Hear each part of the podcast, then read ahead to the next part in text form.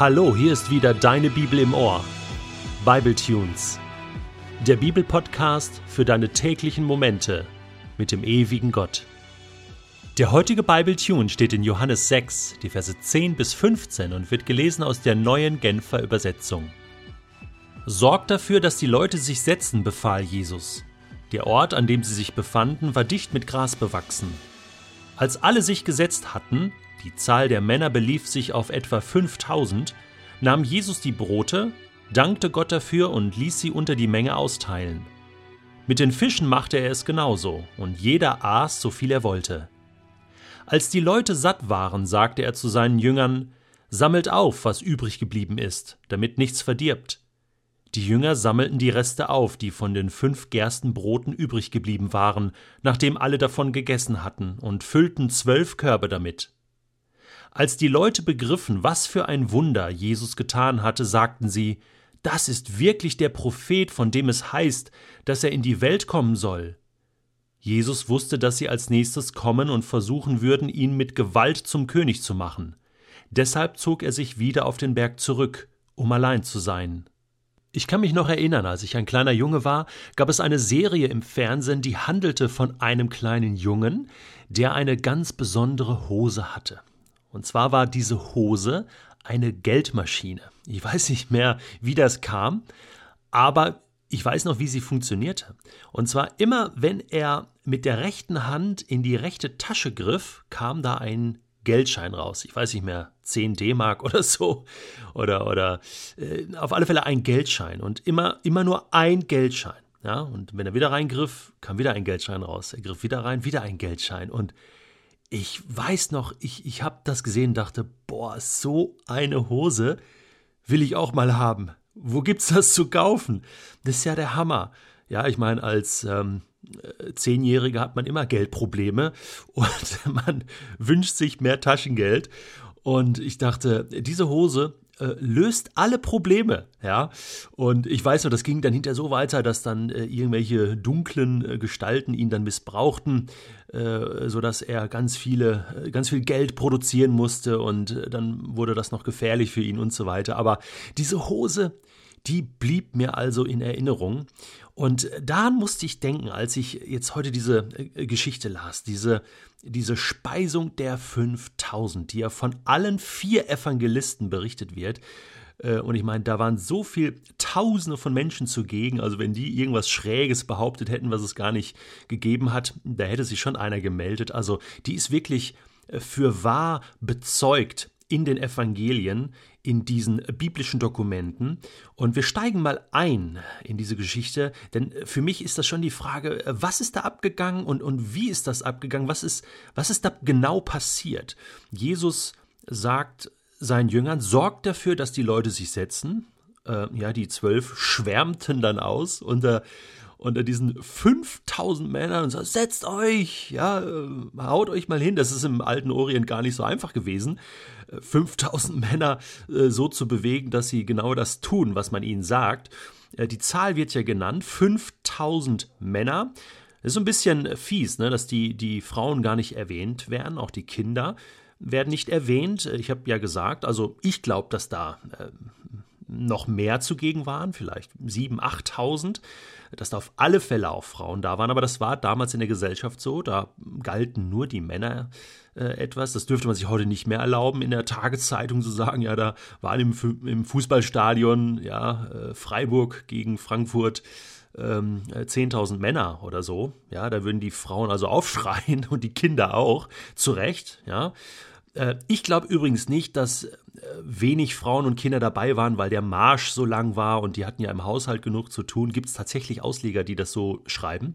Äh, ich bin davon überzeugt, dass da viele Frauen und, und auch Kinder dabei waren, denn sie waren genauso fasziniert von Jesus und die haben diesen Marsch auf sich genommen. Da bin ich von überzeugt. Ich habe mit meinem Sohn jetzt in den Sommerferien eine vierstündige Bergwanderung gemacht und mein Sohn ist elf und das hat er also locker gemacht, ja.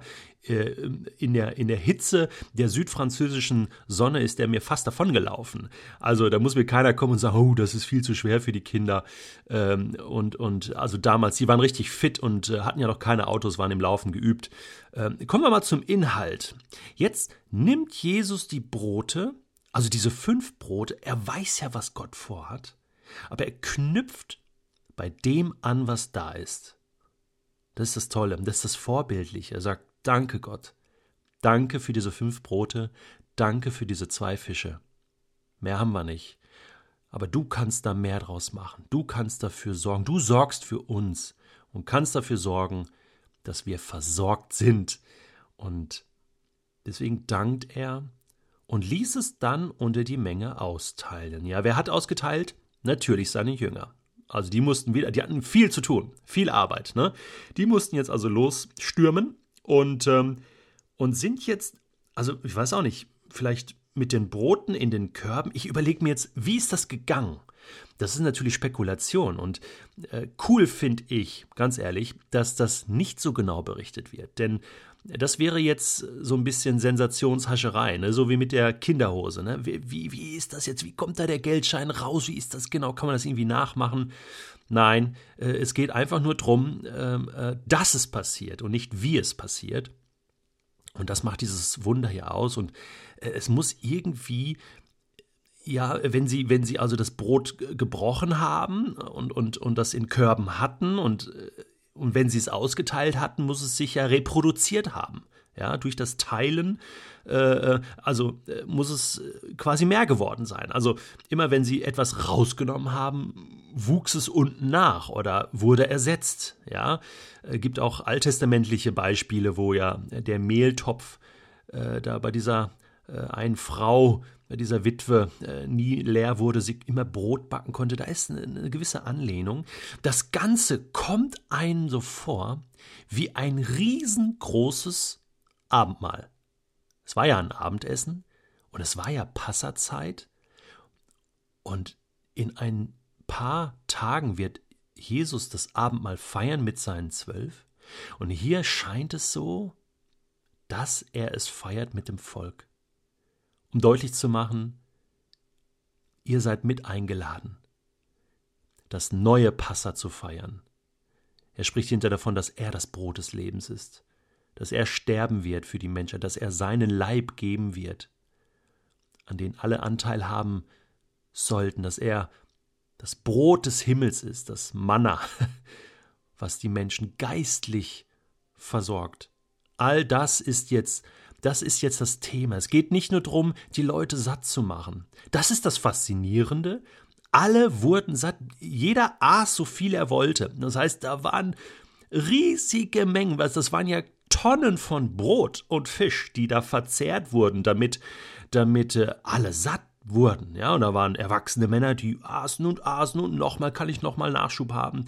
Als die Leute satt waren, sagte er zu seinen Jüngern: So, Jetzt sammelt auf, was übrig geblieben ist, damit nichts verdirbt.